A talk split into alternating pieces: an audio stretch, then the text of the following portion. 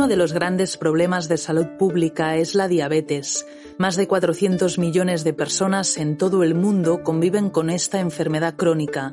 Hace unos años los diabéticos lo tenían especialmente difícil para controlar los niveles de azúcar en sangre. Y mi abuela empezó con diabetes, yo creo que 40 y pocos años, y yo la recuerdo muy amargada, siempre estaba amargada, ¿no? Y era porque, claro, en aquel momento apenas podía comer nada, porque en aquel momento a los diabéticos les decían, les quitaban la sal, les quitaban el azúcar, en la comida de casi todo, o sea, siempre estaba la pobre mujer con una verdura y una patata cocida, o sea, y una manzana, es que es lo único que le dejaban comer. La abuela de Laura era diabética en su época, la única manera que tenía de mantener el azúcar a raya era ojo, reduciendo las comidas a la mínima expresión. La abuela de Laura solo se podía hacer la prueba de la diabetes una vez cada cuatro o cinco meses cuando bajaba del pueblo al hospital para pincharse. Siempre se encontraba mal, o sea, lo vas viendo, lo ves en casa día a día, ¿no? Eh, eh, fíjate solo con cómo son los, los diabéticos a día de hoy, ¿no? Cómo se hacen el análisis, saben cuánto se tienen que pinchar. Hoy las personas con diabetes se monitorizan el azúcar en sangre a diario. Con un simple pinchacito en el dedo, los diabéticos pueden saber su nivel de glucosa. Incluso ya hay sensores más novedosos que se enganchan como una tirita y monitorean continuamente a la persona. Claro, ya con el tiempo, cuando yo empecé a trabajar en biosensores, y claro, en aquel momento, el primer libro que te dan te contaba la historia del biosensor de glucosa, ¿no? Y claro, enseguida te quedas pensando, madre mía, fíjate si esto lo hubiera tenido mi abuela, ¿no? Ahora nos puede parecer algo obvio, pero el sensor de glucosa tardó cerca de 20 años en llegar del laboratorio al mercado, un detector que ha cambiado radicalmente la vida de los diabéticos como podía haber cambiado la vida de la abuela de Laura.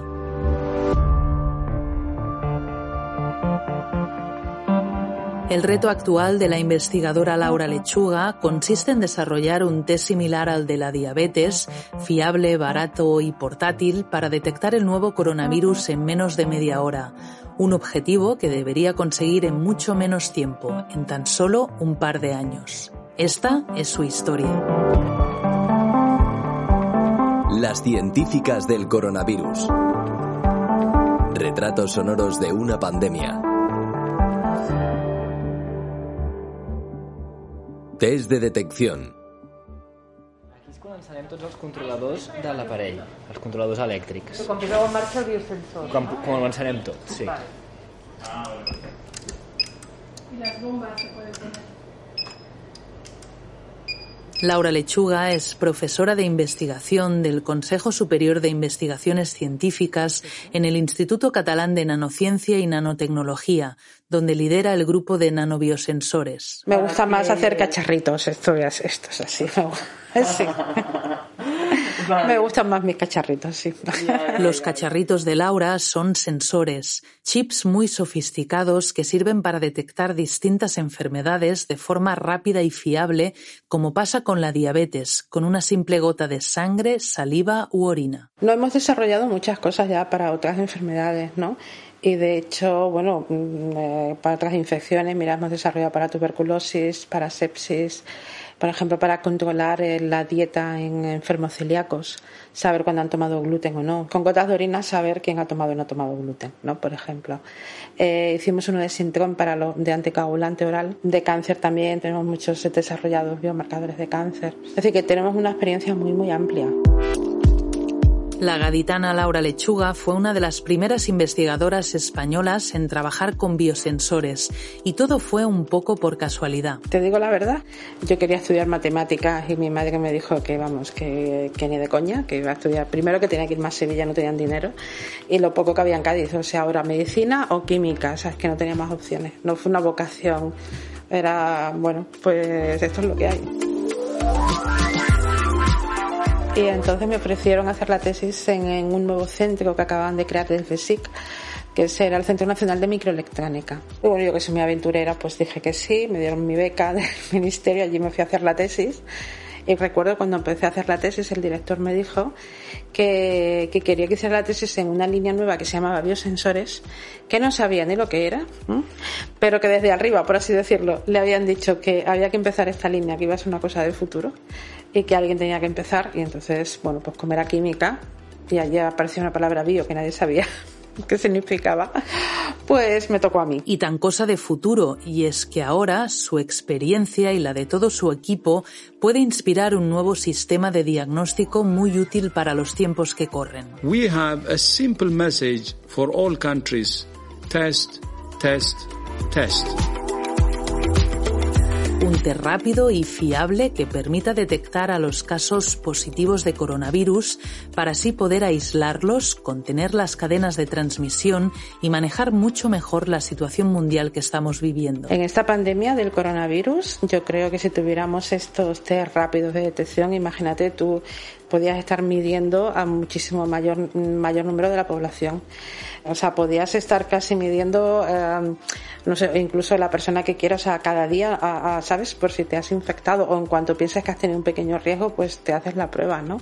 Eh, pues evidentemente, o en urgencia, si te llega, no sé, 100 personas de golpe, pues a lo mejor en, no sé, en 6 horas has analizado a todos, ¿no? Aunque estas tecnologías ya están muy desarrolladas en su laboratorio, conseguir un biosensor que detecte al nuevo coronavirus no es algo fácil.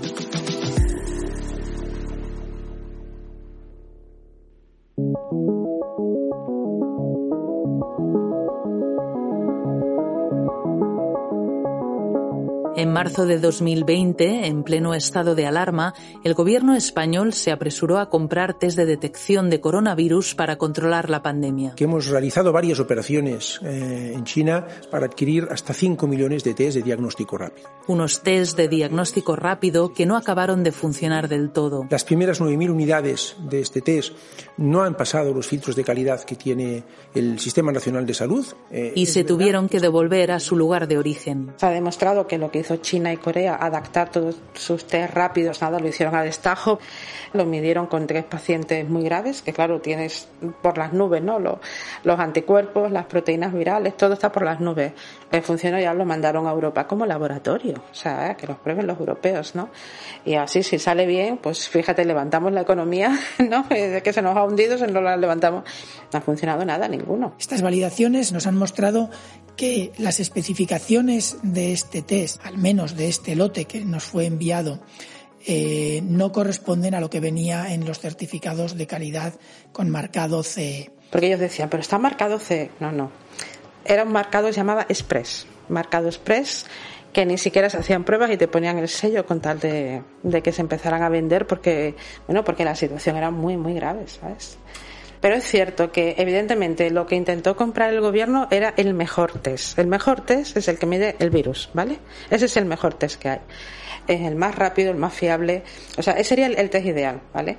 Y ese fue el que se intentó comprar. Y ese es el tipo de test que está intentando desarrollar Laura un sistema de detección del nuevo coronavirus que sea fiable, rápido, barato y portátil. Bueno, se puede hacer, pero es imposible que lo tenga listo en dos semanas ni en dos meses. O sea, yo, primero porque nosotros hacemos las cosas bien y paso a paso, ¿no? Y no, no deprisa y corriendo. Yo entiendo que hay mucha presión, pero claro, lo que no puede ser es que pretendan que las adapten en tres meses, ¿sabes? Como, como un poco pretendían todos, ¿no? Como pretendían todos en tres meses, quizás no, pero en menos de un par de años puede que su laboratorio lo consiga. Ya sabes cómo es la ciencia. Intentas lo más rápido posible, pero bueno, tiene sus tiempos, ¿no?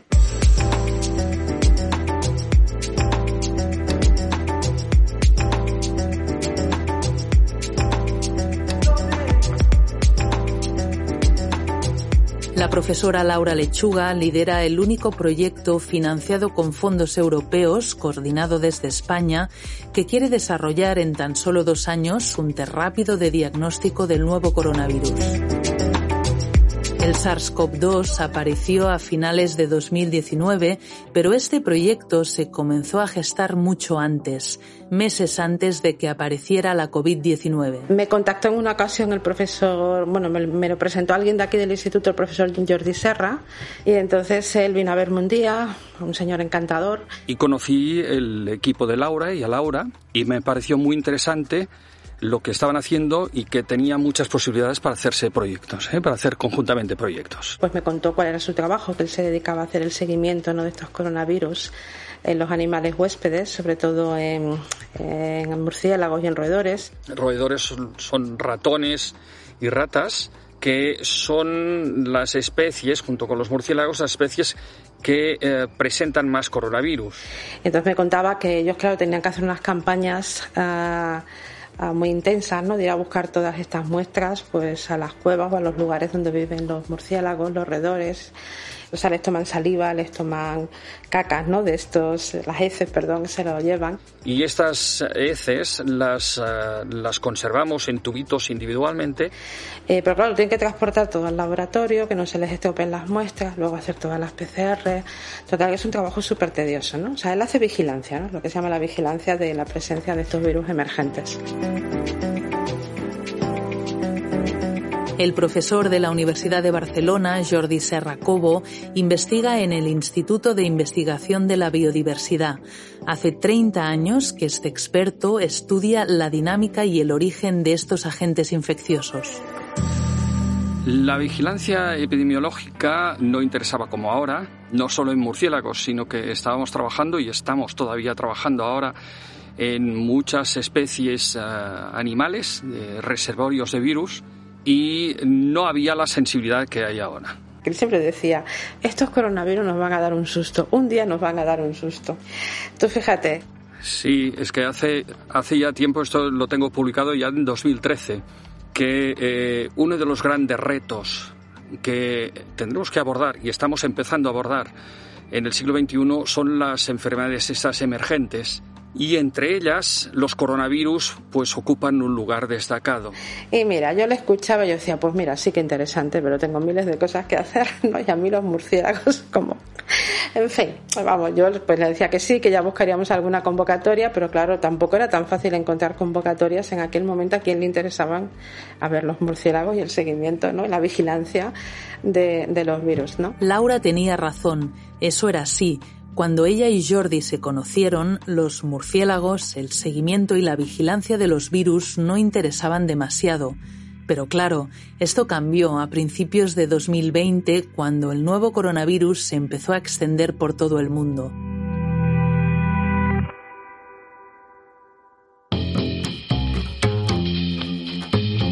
The coronavirus pandemic is most of all testing people. In a pandemic, scientific based guidance is essential to help plot the best course of action. A finales de enero de 2020, la Comisión Europea anunció una convocatoria de emergencia para financiar nuevas técnicas de diagnóstico, vacunas y tratamientos contra la COVID-19. Sí, porque fue el 30 de enero, fue cuando salió la convocatoria. Entonces fue cuando llamé a, a Jordi. Laura me dijo, escucha, tendríamos que ir muy rápido, ¿qué te parece? En fin, yo no conozco, claro, a los grupos de coronavirus, pero yo creo que esto es muy adecuado para lo que queríamos hacer, tener una tecnología de diagnóstico rápido, pero que te permita medir el virus completo eh, en una muestra. Le dije que sí, que era interesante, que nos podíamos presentar y entonces me, me preocupé de uh, configurar lo que era todo el, todo el equipo de investigación. Y sí, sí, nada. Y entonces él en un día ya eh, tenía los otros dos partners europeos, el francés y el italiano, que son de, además de los grupos más importantes de coronavirus de Europa. Y bueno, evidentemente eran todos los máximos expertos. ¿no? Y así, en cuestión de horas, nació un grupo de investigación internacional entre la Universidad de Barcelona, la Universidad de Marsella, en Francia, y el Instituto Nacional de Enfermedades Infecciosas de Italia todos coordinados por el equipo de Laura Lechuga en el Instituto Catalán de Nanociencia y Nanotecnología. Y nada, pues hablamos, organizamos, eh, nada por email, organizamos el consorcio, nos dividimos, pero básicamente fuimos nosotras, Jessica, María, Carmen y yo pues nada, nos repartimos el trabajo entre las cuatro y al escribir el proyecto 11 horas al día, cada una a su parte, porque nos dieron menos de ocho días.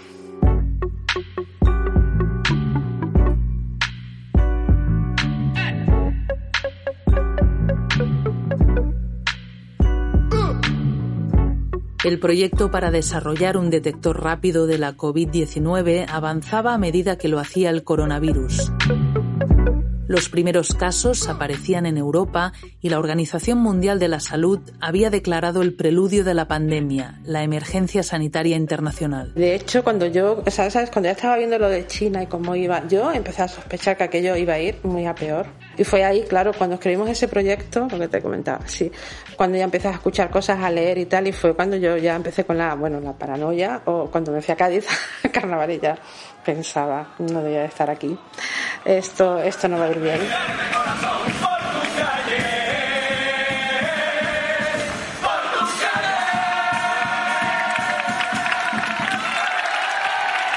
Y con la familia, los amigos, yo estaba diciendo, no sé si debíamos estar aquí esto va a ser muy grave.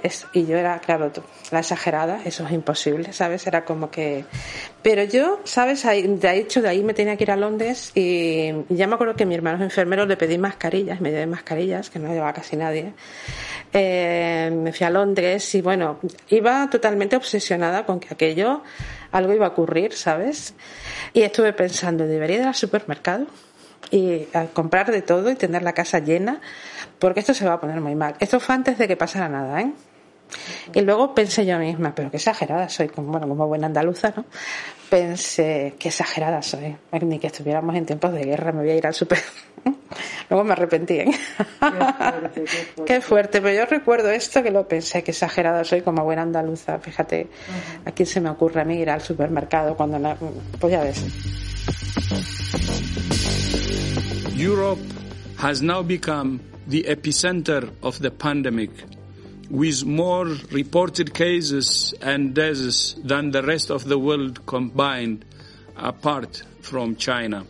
A mediados de marzo de 2020, la Organización Mundial de la Salud declaró que Europa se había convertido en el epicentro de la pandemia. Estamos solo en, el, en la primera fase de un combate contra el virus que libran todos los países del mundo y en particular nuestro continente, Europa.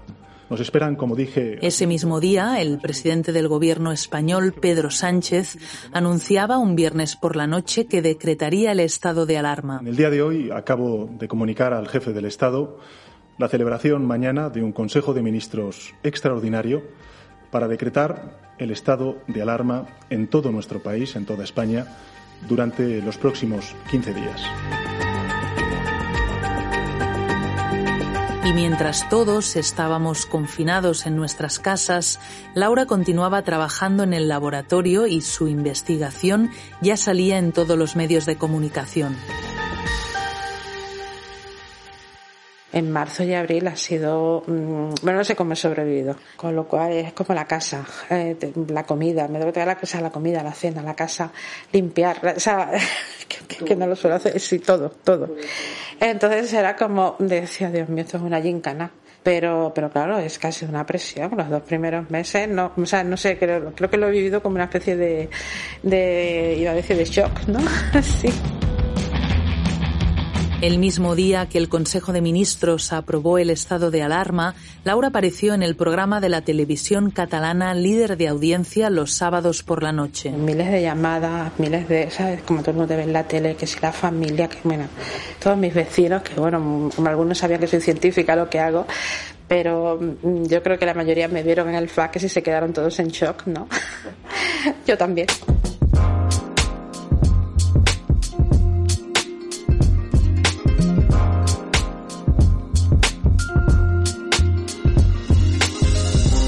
Una de las técnicas más extendidas para detectar el coronavirus son las pruebas PCR, análisis muy sofisticados que tienen que hacerse en un laboratorio por personal especializado.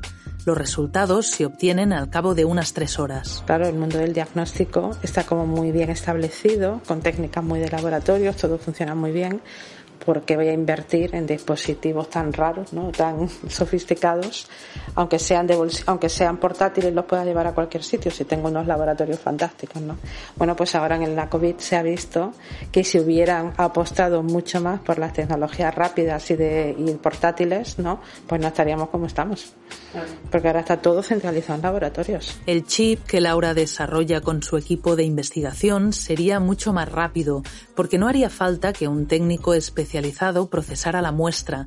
De hecho, podría detectar el virus a tiempo real. Lo bueno que tiene nuestra tecnología, sobre todo, será la sensibilidad, ¿no? Porque sí que esperamos tener sensibilidades muy altas, la rapidez, porque claro, nuestras pruebas son de cuestión de minutos y luego que nosotros cuantificamos, que esto es algo que no hace ninguna otra técnica. PCR algunas sí cuantifican, no todas, pero los test rápidos ninguno, solo es sí o no. Entonces, claro, cuantificar significa que yo vea si alguien tiene una titulación, o sea, un número muy alto de anticuerpos o no. O que le sigas a alguien con los días a ver si va bajando o va subiendo, ¿no? En el caso de... O sea, que esto está muy bien para estudios epidemiológicos, ¿no? Saber cómo va evolucionando. El biosensor contiene un anticuerpo que identifica las proteínas que recubren el coronavirus. En caso positivo, en caso de infección, el chip emite luz. Y esta luz es la que interacciona pues, con el virus, con las proteínas, con todo, y lo va viendo. En el primer año del proyecto, el Consorcio Europeo de Investigación se centrará en hacer las medidas con muestras de pacientes para poner a punto el detector, y al año siguiente lo volverán a probar en este caso con las muestras animales de los murciélagos de Jordi Serra Cobo, para poder desarrollar dispositivos portátiles que los investigadores se puedan llevar a sus expediciones. El biosensor nos permitirá muestrear un mayor número de muestras a bajo coste y con mucha fiabilidad. Para que eh, nos entendamos, con el biosensor se podrá hacer un screening preliminar al ahorrarnos dinero podemos ir ya a analizar muestras mayores. Y eso siempre es importante porque se obtiene muchísima más información de lo que es los reservorios de virus en la naturaleza y sobre todo de su dinámica. Tenemos que, eh, aprender las lecciones que estamos eh, bueno, aprendiendo también pues, eh, del COVID para prepararnos para futuras pandemias.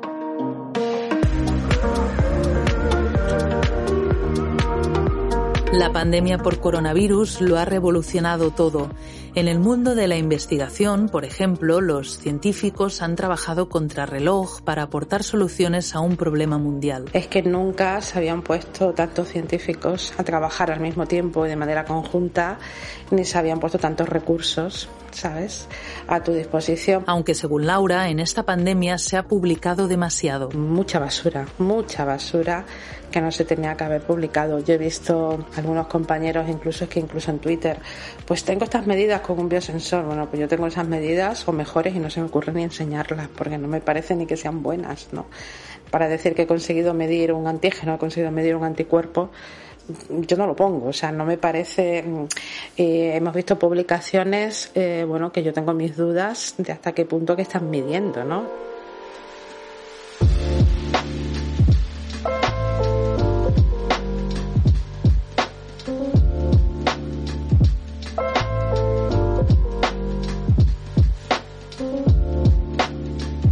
Más allá de la ciencia, la pandemia por coronavirus también ha cambiado la forma en la que entendemos el mundo y seguramente a muchos nos ha hecho cambiar algunas de nuestras prioridades. lo único positivo es que yo estaba muy harta de viajar, porque te digo que viajaba con muchísima frecuencia, aunque intentaba evitarlo, pero imposible. Exacto, de 40, 50, 60 viajes al año no me los quitaban, ¿no? Y te, estaba, estaba como con una especie de alergia al aeropuerto, solo de pensar que tenía que ir al aeropuerto otra vez, ¿no? Y, y montarme en un avión, esa era como ya paranoia, ¿sabes? De no quiero hacer esto. Y esto es lo único bueno. O sea, no he, echado, no he vuelto a echar de menos un viaje desde febrero, que hice el último viaje hasta Londres. No he vuelto a echar de menos ni un viaje. O sea, llevo desde, o sea, no me he movido de San Cugat, hasta que vivo aquí. Y estoy feliz. O sea, es lo único que no he echado, que no he hecho. O sea, que lo único positivo que le veo es no tener que hacer una maleta y no tener que ir a un aeropuerto ni montarme en un avión. En sus próximas vacaciones, la única maleta que hará Laura será para regresar a la casa del pueblo de su abuela. Y decidí quedarme con la casa familiar y mis hermanos. ¿Pero para qué quieres una casa? en mitad de un pueblo de 3.000 habitantes y siempre estamos en Cádiz, ¿no? Somos todos muy gaditanos, ¿no? Y bueno, pues yo he dicho esto, yo no veo claro cómo se está poniendo el problema del medio ambiente, de todo esto, yo no lo veo nada claro, yo me voy a quedar con mi casa. pues este año, claro, yo me voy a ir a mi casa, porque yo creo que es el momento de irte a tu casa, ¿sabes? De vacaciones, diferente irte a tu casa que a un hotel, ¿no? Bueno, pues este año ya creo que todos se me quieren apalancar en mi casa, en el pueblo. Creo que este año nos vamos a ver todos en el pueblo. ah, qué suerte. Eh, sí, ahora, bueno, ellos, ya sabes, todos los gaditanos que hacemos broma de todo, ¿no? Mis hermanos decían, mira qué razón tenías. yo, bueno, no es que sea más lista, pero yo fíjate con el año pasado, cuando decidí quedarme con todo, sí que pensaba, eh, hombre, cada vez va más a mayor, ¿no? Y luego eh, esto del cambio climático que me preocupa mucho, ¿sabes? Eh, yo creo que, bueno, por si acaso, digo, yo prefiero mantener mi casa en un pueblo ahí pequeño y tranquilo, en mitad de, León, ¿no? Las científicas del coronavirus. Retratos sonoros de una pandemia. Una audioserie original de Nuria Car para Agencia Sync. Financiada con fondos de emergencia para periodistas de la National Geographic Society. Thank you.